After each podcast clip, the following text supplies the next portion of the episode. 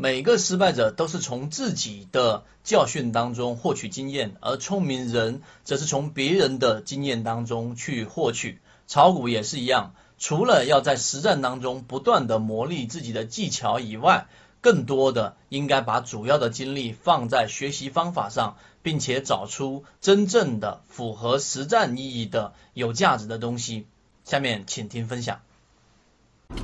好，今天我们三分钟给大家去讲一个关于市场本质的一个话题。那么后面首先我们预告一下，大家如果说觉得我们的每天三分钟视频对你有帮助的话呢，请多关注好，因为到后面我们会出一系列的，包括交易心理、包括交易实战的很多系列的这个视频。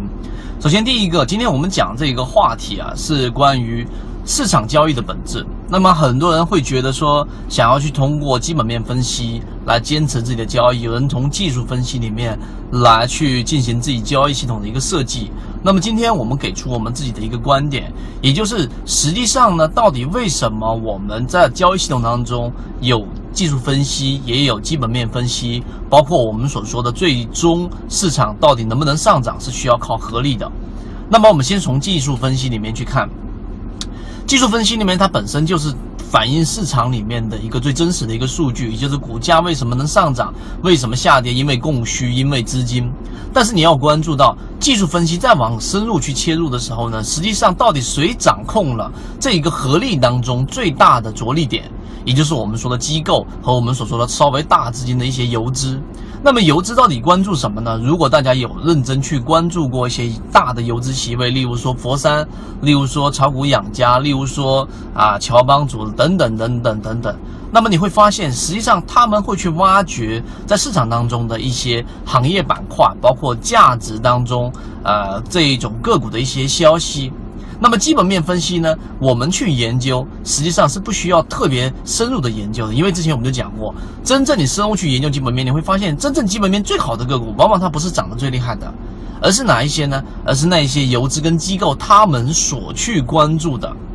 这种个股。它的基本面，举个例子，我们说的宝泰龙，例如说我们说的这一个啊，之前讲方碳方碳素，方碳素是之前很多人去炒作的，而我们能把握的是像呃宝泰龙和这一个生活股份这一种类型的个股。那么我们选择它的原因，其实它不是煤炭行业，它不是石墨烯行业里面最基本面最好的个股。而是什么呢？而是我们通过基本面的这一种角度切入，能够去跟游资和大机构他们的视角相方向相同，然后我们再通过技术分析跟资金面的角度，然后去从中去筛选可能次优的基本面，但是在资金面跟技术分析上却是最优的选项。于是我们选出了宝泰隆跟这个神火股份类似这样的个股。所以我们三分钟做一个简单总结，告诉给大家，其实道理非常简单。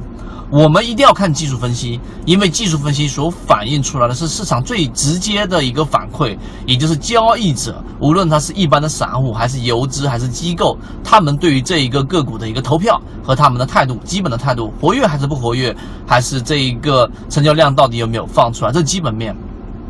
基那个技术面。基本面，我们所需要去看的最根本原因是，你要去考虑，如果你是游资，你会怎么样去判断这一个个股？因为游资需要有一个护城河，他们资金量比较大。如果你单纯从技术分析里面去操作的话，就非常被动，他们很难去挪动他们的这一种资金的这一种体量。所以呢，我们应该去从。以游资的角度去考虑，到底游资关注哪一种基本面类型？到这个地方浅尝辄止，基本面做一个辅助，我们就可以真正的去做好自己交易系统的一个建立了。所以今天三分钟，我认为是非常有价值的地方就在于这个这个点，到底哪一个角度你应该深入去研究，而哪一个角度呢，只是作为一个辅助。好，在这种系列的视频当中呢，我们在公众号上面已经从今天开始去做完整的这一个系列视频。如果说你想看到完整视频的话，可以在公众号里面。去学习，但是由于直播平台的原因，这地方我就不公布公众号的位置了，知道的人互相转告一下就可以了。好，今天讲那么多，各位再见。